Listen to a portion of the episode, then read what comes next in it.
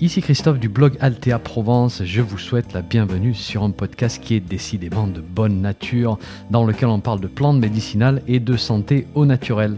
N'oubliez pas de vous abonner à ma lettre d'information en suivant le lien dans le descriptif du podcast, c'est gratuit. Chaque semaine, je vous envoie des informations utiles et pratiques sur les plantes et la santé. Et puis au passage, vous allez recevoir un petit PDF cadeau sur la confection de produits maison à base de plantes. Allez, si vous êtes prêts, on démarre. 3, 2, 1, c'est parti.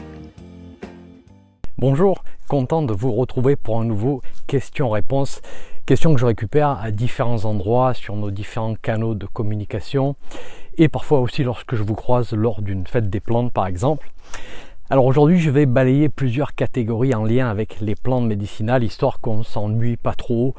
Voilà, donc je vous propose une question cueillette en nature, une question jardinage des plantes médicinales, une question de transformation et une question aussi conseil et accompagnement. Alors avant de démarrer, je ne suis pas médecin, je ne suis pas pharmacien, je ne suis pas professionnel de la santé, je suis là pour partager des informations avec vous, mais ceci ne remplace pas un suivi médical, n'a pas vocation d'être diagnostic ou prescription. Alors première question, cueillette, quel est l'outil que tu emportes le plus dans tes cueillettes sauvages?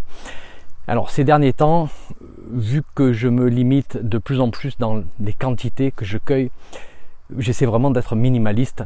Alors j'emporte souvent mon sécateur ciseau.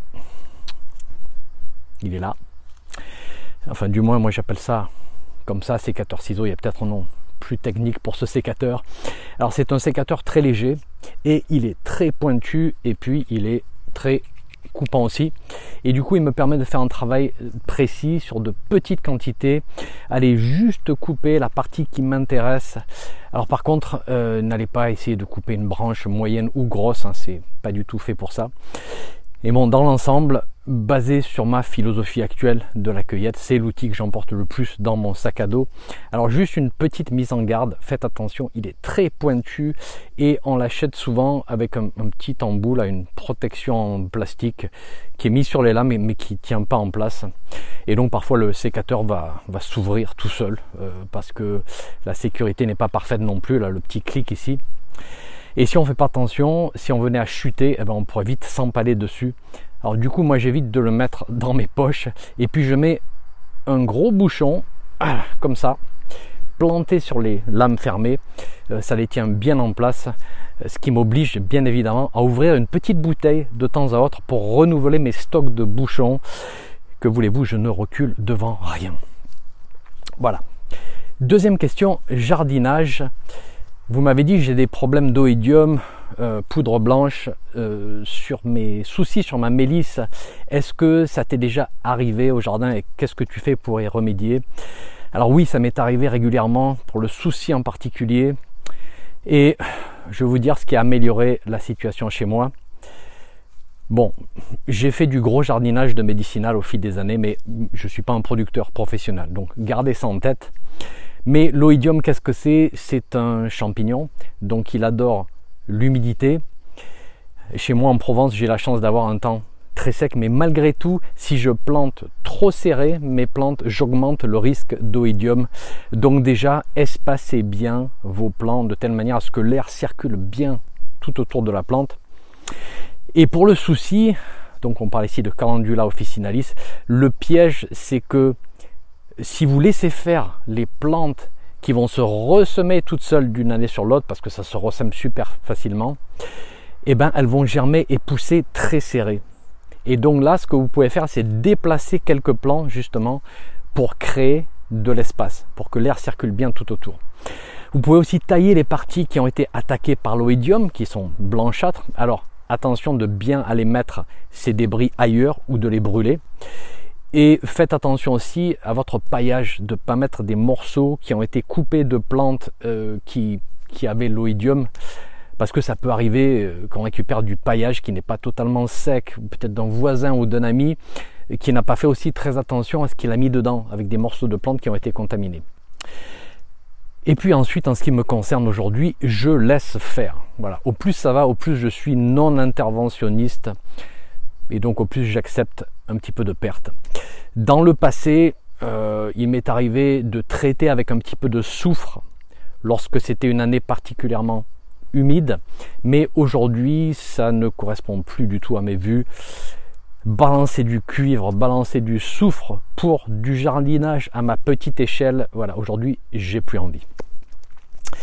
Troisième question au sujet de la fabrication de produits.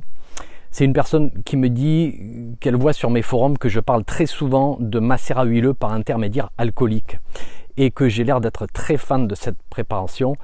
Et une question au sujet du fait, est-ce que c'est respectueux de faire un macérat huileux et de passer par de l'alcool pour extraire? Voilà, c'est ça la question. Alors je vais développer un peu juste pour vous donner le, le contexte. En particulier si vous n'avez jamais fait de programme avec moi. Voilà, on vous forme, moi et ma petite équipe, depuis 2015, hein, pour référence, avec toute une série de programmes sur les plantes. Et on a des forums pour discuter de pas mal de choses. On y est très présent pour répondre à vos questions. Et effectivement, dès qu'on parle de macérabuleux, on évoque très souvent la méthode que j'appelle par intermédiaire alcoolique et dont je vous parle depuis 2010. Revenons aux bases. Un macérat huileux classique, qu'est-ce que c'est? C'est une macération de la plante dans une huile végétale. On utilise la plante sèche dans la plupart des cas. on peut faire un macérat huileux avec de la plante fraîche, mais c'est un petit peu plus compliqué, je ne vais pas l'aborder ici. Donc vous imaginez un bocal et on met la plante sèche dedans, on recouvre d'une bonne huile végétale, on va regarder la constitution en acide gras pour la stabilité dans le temps. Et puis on va laisser macérer, euh, je vais tourner un petit peu parce que j'ai le problème de lumière, voilà. Et puis, on va laisser macérer plusieurs semaines, idéalement à température douce, avec une certaine tiédeur pour aller euh, digérer la plante sans trop la chauffer non plus. Donc ça c'est la méthode classique. Et il y a une autre méthode que moi j'ai apprise lorsque je vivais aux États-Unis et qui utilise de l'alcool à 96 pour faciliter l'extraction. Alors pourquoi utiliser de l'alcool à 96 dans, les plantes, en fait, vous avez une longue liste de constituants, divers et variés d'un point de vue chimique. Et figurez-vous que la plupart de ces constituants sont polaires, c'est-à-dire qu'ils ont une légère charge positive d'un côté et une légère charge négative de l'autre. Comment attirer ces constituants polaires dans un solvant? Eh bien, il faut un solvant qui soit lui aussi polaire, parce qu'on va les tirer un petit peu comme avec un aimant sur du fer. Alors l'eau est polaire, hein, la molécule H2O est polaire, donc l'eau va être un solvant assez universel, ça on le sait, et l'huile n'a pas cette polarité. Donc globalement, tout constituant confondu, l'huile ne va pas faire un très bon travail d'extraction. Alors oui, on va arriver à obtenir un macérat huileux qui tient la route parce que ça fait bien longtemps qu'on les prépare de cette manière toute simple, voilà, on connaît. Mais si on utilise un intermédiaire polaire, un solvant qui va venir tirer toutes les bonnes choses pour ensuite s'évaporer et les transférer dans l'huile, et eh bien là, on a un processus exceptionnel. Alors utiliser de l'eau, c'est pas possible parce que l'eau dans l'huile, c'est pas bon. Et puis le transfert de l'eau vers l'huile serait complexe parce qu'il faudrait faire évaporer toute l'eau sans trop chauffer non plus. Et pour nos préparations maison, c'est trop compliqué. Mais l'alcool à 96, donc on parle d'éthanol de consommation, quasi pur, là on a quelque chose de super intéressant. On va mettre un tout petit peu d'alcool à 96 sur la plante sèche qui a été moulue grossièrement. On laisse reposer un petit peu et puis on va rajouter l'huile. On va faire un petit bain-marie rapide pour faire évaporer l'alcool ou alors on va laisser évaporer l'alcool à l'air libre. On filtre et c'est terminé. Et là, on obtient on obtient un macérat huileux qui est juste exceptionnel. Je pèse mes mots. Hein. Ça fonctionne avec quasiment toutes les plantes. Et la différence entre la méthode classique euh, et voilà classique par macération dans l'huile et la méthode par intermédiaire alcoolique, c'est énorme. Je vais vous, citer un petit commentaire qui a été laissé par une des participantes du programme fabrication de produits qui nous dit voilà petit retour d'expérience de ce macérat de camomille matricaire par intermédiaire alcoolique. C'est juste waouh. Voilà super odeur super couleur. Et ça fonctionne très bien sur les coliques de sa petite fille en massage sur le ventre. Donc c'est toujours ça la réaction. Les premiers qu'on prépare par intermédiaire alcoolique c'est waouh. Voilà je, je me souviens de mon premier. C'était pour avec du plantain. Et c'était d'un vert sombre, opaque, quasi noir. Euh, voilà, là par exemple, vous voyez, j'ai un onguent qui a été fait à partir d'un macérat huileux de, de consoude, donc c'est un, beau vert vraiment. Et euh, à l'époque, à côté, j'avais un, macérat classique qui était légèrement verdâtre. Voilà, on voyait vraiment au travers. Et l'autre, par intermédiaire alcoolique, on voyait quasiment pas au travers tellement c'était vert. Est-ce que c'est respectueux de la plante? Pour moi, oui, absolument, parce que je vais profiter un maximum de ce que la plante me donne. Je ne gâche rien, j'extrais vraiment à l'optimal. J'ai une superbe concentration. Par contre, il me faut un petit peu d'alcool à 96. Voilà. Et là, il faut avoir quelques amis du côté de la frontière espagnole ou italienne ou tout autre pays frontalier qui vend de l'alcool à 96. Alors, dans les limites de ce qui est autorisé par les douanes, bien évidemment. Dernière question euh, sur le conseil et l'accompagnement. C'est une personne qui m'a dit, ça fait plusieurs années que je me forme aux plantes, et là j'aimerais commencer à, aider. Alors je crois que c'était une tante qui avait euh, des neuropathies et puis une sœur qui avait de l'endométriose. Et la personne me disait, je ne sais pas par où commencer. Euh, est-ce, que tu pourrais me donner quelques indices? Alors je ne sais pas si vous vous reconnaissez dans cette question, mais est-ce qu'on n'a pas été tous un petit peu désorientés? Au départ, on s'est dit, ok, j'ai acquis toutes ces connaissances, mais la mise en pratique, elle se fait comment? Alors je vais faire simple. Vous le savez, je le répète souvent, nous ne sommes pas médecins, nous n'appartenons pas, enfin, la plupart d'entre nous, nous n'appartenons pas à la profession médicale, et donc notre rôle est souvent délicat parce qu'on ne peut pas se permettre de venir perturber un traitement en cours, par exemple.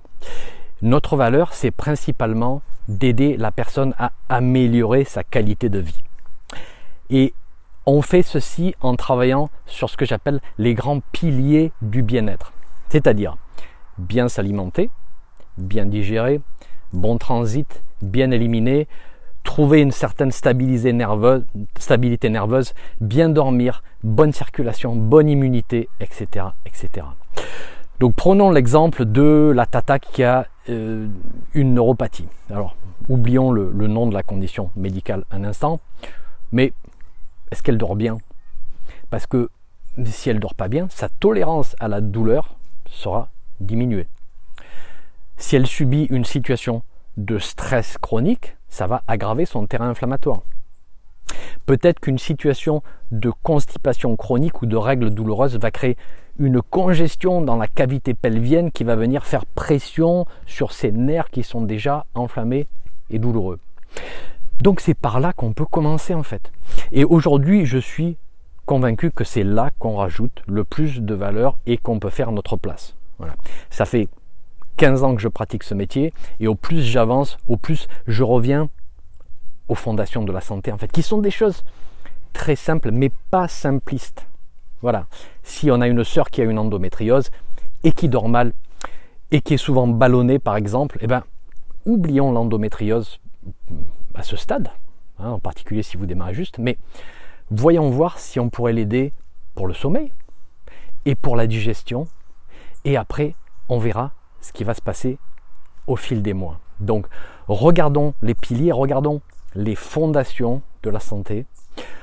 Concentrons-nous sur l'amélioration de la qualité de vie, hein, oublions un petit peu le, nom des pathologies, la qualité de vie qui passe souvent par de simples mesures. C'est tout pour aujourd'hui. Merci d'être là. J'espère que ces sessions questions-réponses vous plaisent. Je vous dis à très bientôt pour un autre épisode. Un petit message avant de vous laisser. Si vous avez aimé ce podcast, merci de laisser une évaluation sur votre plateforme de podcast favorite. Ça permettra à d'autres personnes de découvrir mon podcast et d'en profiter. Un grand merci.